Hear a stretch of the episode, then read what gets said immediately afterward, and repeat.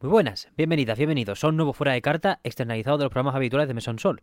Todos los viernes, la actualidad más rápida, con musiquita, a saco, para cubrir la semana y cerrarla de una vez.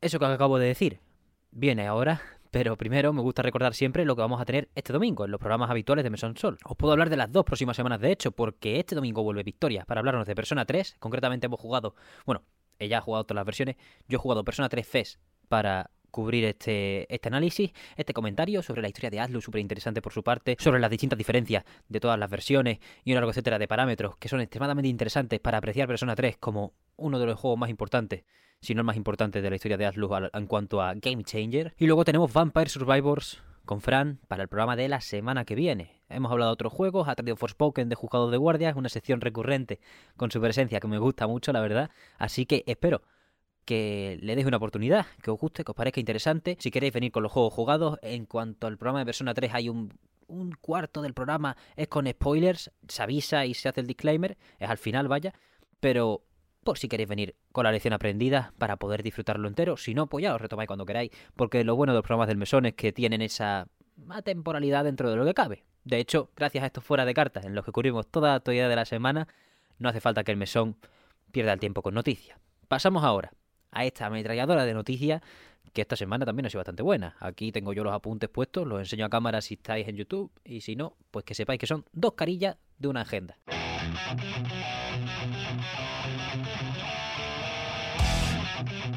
Fuera de cartas, tenemos, empezamos con el Nintendo Direct, se celebró el miércoles 8 de febrero a las 11 de la noche hora española y es el evento de la semana, por supuesto. Vamos a explicaros las cosas que hubo, tanto por DLCs, remaster, remakes y ports, juegos ya anunciados de los que se enseñó un poco más y novedades. En cuanto a DLCs tuvimos DLCs de Mario Kart 8 Deluxe, la entrega 4 del pase de expansión este raro, de Xenoblade 3 tuvimos nuevo personaje y un teaser de la historia añadida que sale a finales de año o antes de que acabe el año, mejor dicho. Splatoon 3 nos enseñaron la primera tanda de los DLCs y luego la nueva historia que habrá, no tiene fecha, y de Dead Cells, la expansión favorita de esta casa, Return to Castlevania sale el 6 de marzo. En cuanto a remaster, remakes y ports, tenemos por parte de Capcom Ghost Trick, por fin, que no solo sale para Switch, pero se anunció por primera vez en esta conferencia. Etrian Odyssey 1, 2 y 3 se pueden comprar juntos o por separado. Wheel of Katamari Reroll Plus Royal Reverie, que sale el 2 de junio. Batten Kaitos 1 y 2, que saltará este veranito como Ghost Trick, que se me olvidó mencionar. Y el pelotazo de la semana para más de uno. Metroid Prime Remaster está ya disponible de manera digital y sale el 3 de marzo en Europa en formato físico y el 22 de febrero en algunas otras regiones. Consultad la vuestra a ver si tenéis suerte y podéis catarlo un poquito antes. En cuanto a juegos ya anunciados, tenemos Bayonetta Origins, Cereza de los Demon enseñó trailer, juega RAL, confíen en Platinum, yo creo que este juego va a estar bastante, bastante bien. Disney Illusion Island sale el 28 de julio y ha presentado un nuevo trailer, nuevo gameplay. Pikmin 4 pone de fecha 21 de julio, atentos a ese porque vaya, viene con todo. Advance Wars 1 más 2 vuelve a tener fecha, Reboot Camp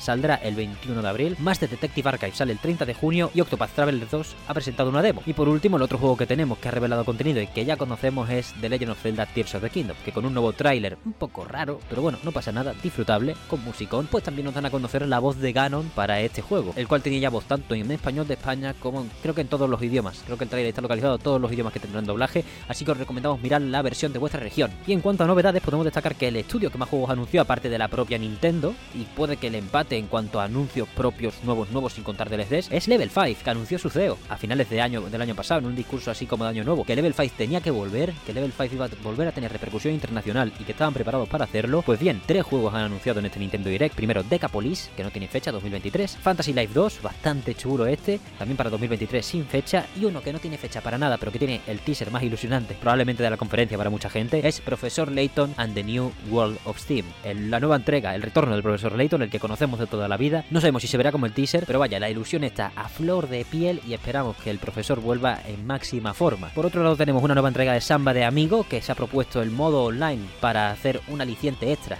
para la gente, la verdad que bastante guay, sale también este veranito. Fashion Dreamer, para los que pedían un New Style Boutique, pues parece que esto es algo mucho más expansivo, mucho más grande, la verdad que bastante chulo si te gusta el género. Tron Identity se anunció para abril de 2023 y Harmony de Fall of Reverie, un nuevo juego de Don't Not, nada mal, saldrá en junio de este mismo año. Y la novedad más importante para mucha gente también puede ser, la verdad que tuvo bastante bombazos esta conferencia, es que tenemos nuevas bibliotecas de juegos para Nintendo Switch Online y son ni más ni menos que Game Boy para la edición estándar del online y Game Boy Advance por desgracia para solo los del pase de expansión. Una biblioteca de narices en la que van a añadir unos Golden Sun, Fire Emblem 7, juega reales por todos lados, Kirby's Dream Land en la versión de Game Boy, creo. Así que a disfrutar, nos van a añadir cada mes aún más juegos. Espero que valgan la pena y se peguen un poquito, aunque sea de más deprisa, respecto a las colecciones de Nintendo 64. Cerramos así el Nintendo Direct y cerramos la sección de Nintendo con el informe financiero del día antes al Direct, o hace dos días antes, como mucho. Nintendo Switch ha vendido 122,5 millones de unidades y se convierte en la tercera consola más vendida de todos los tiempos, solo por detrás de Nintendo DS con 154,02 millones de unidades vendidas y PlayStation 2 con 155. Si no se actualizan las cuentas de PlayStation 4 que llevan sin actualizarse a lo mejor un año como muchísimo, pues de momento Switch entra en el podio histórico. Una pasada. Pokémon Escarlata y Violeta, que se coronó como el lanzamiento más exitoso de la historia de Japón tras quitarle el trono a Splatoon 3, se ha colocado en los 20,81 millones de unidades prácticamente con solo dos meses de ventas, mientras que Splatoon 3 no decae porque al final son sus rendimientos normales, se coloca con 10,13 millones de unidades en todo el planeta, sobre todo vendiéndose en Japón. Por otro lado, tenemos otros títulos que salieron por el último trimestre que está analizando Nintendo en este informe, y es que Bayonetta 3 pasa por los pelos el millón de unidades vendidas con 1,04 millones de unidades. Y por último, sobre el informe dos cositas, le han subido un 10% el salario a todos los trabajadores fijos de Nintendo y también, aunque los resultados son extremadamente buenos, las previsiones de ventas bajan tanto en consolas como en software. Baja de 19 millones de consolas vendidas a 18 y de 210 millones de unidades de software a 205 millones. Nada mal al final para una consola que está a punto de pasar la marca de los mil millones de juegos vendidos durante su ciclo de vida. Cerrando esto, tenemos una pequeña dosis de litigios, pues tenemos la decisión provisional del organismo antimonopolio de Reino Unido. Para que Microsoft y Activision Blizzard puedan unirse, ponen estas tres realidades posibles: que vendan Call of Duty, que vendan todo Activision o que vendan Activision Blizzard y te quede con King. A ver, obviamente esa, pues claro que puede ocurrir, porque al final no tiene nada que ver en contra de repercusión. Pero vaya, está habiendo movimientos, está habiendo bastantes artículos y declaraciones comprometidas porque Microsoft le está empezando a pedir a Sony también papeleo para justificar que este movimiento de Activision Blizzard a Microsoft sería un desbalanceo total y no simplemente intentar equilibrar la balanza, cosa que cree Xbox que realmente hace este movimiento. Y cerramos este fuera de carta con un bloquecito de anuncios rápidos durante esta semana. Team Fortress 2, gran actualización para verano, por fin Team Fortress 2 vuelve a tener actualizaciones, la prometen para verano la primera, dicen que calentemos la workshop porque se vienen cositas, lo han anunciado a través de su blog de una manera bastante retro y bastante guay. Pokémon Rocky, la remasterización llegará precisamente a esta plataforma el 24 de febrero, Darkest Dungeon 2 sale de Early Access el 8 de mayo, el festival de demos de Steam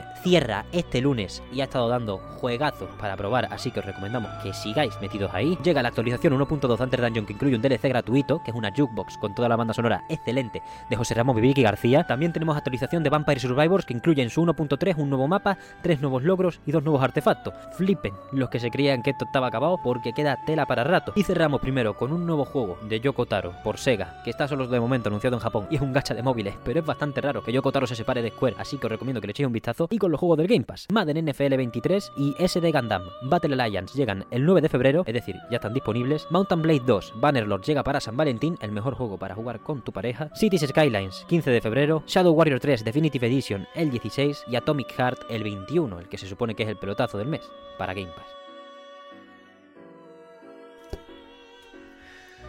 Pass.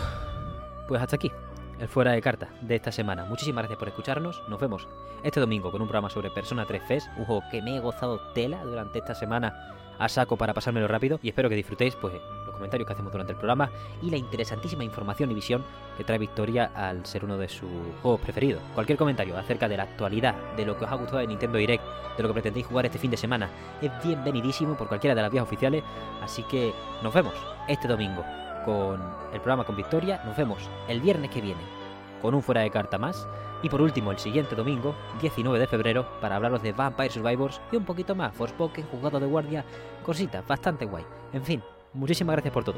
Una vez más, y nos vemos, de momento, este domingo.